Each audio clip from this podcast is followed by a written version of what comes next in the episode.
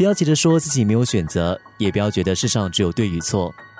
许多事情的答案都不是只有一个，我们永远都有路可以走。一天一物。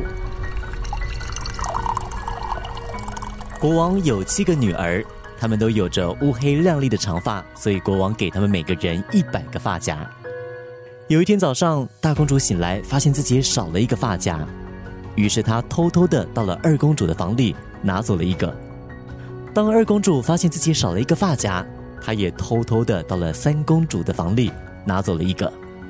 到最后，只有七公主少了一个发夹。没有想到，隔天邻国英俊的王子来到了皇宫。他对国王说：“他养的鸟叼回了一个发夹，他想这一定是属于公主的。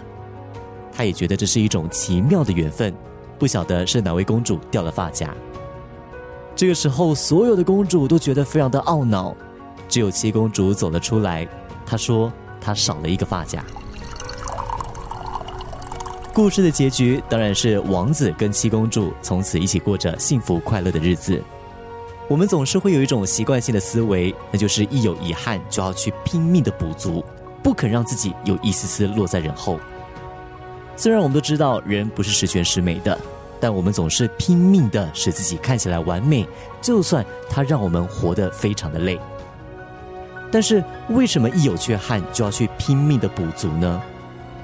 逃避不一定躲得过，面对不一定最难受，孤单不一定不快乐，得到不一定能长久，失去不一定不再有，转身不一定最软弱。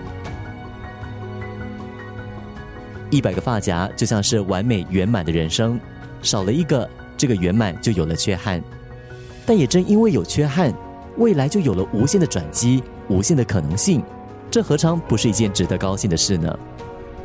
一天一物。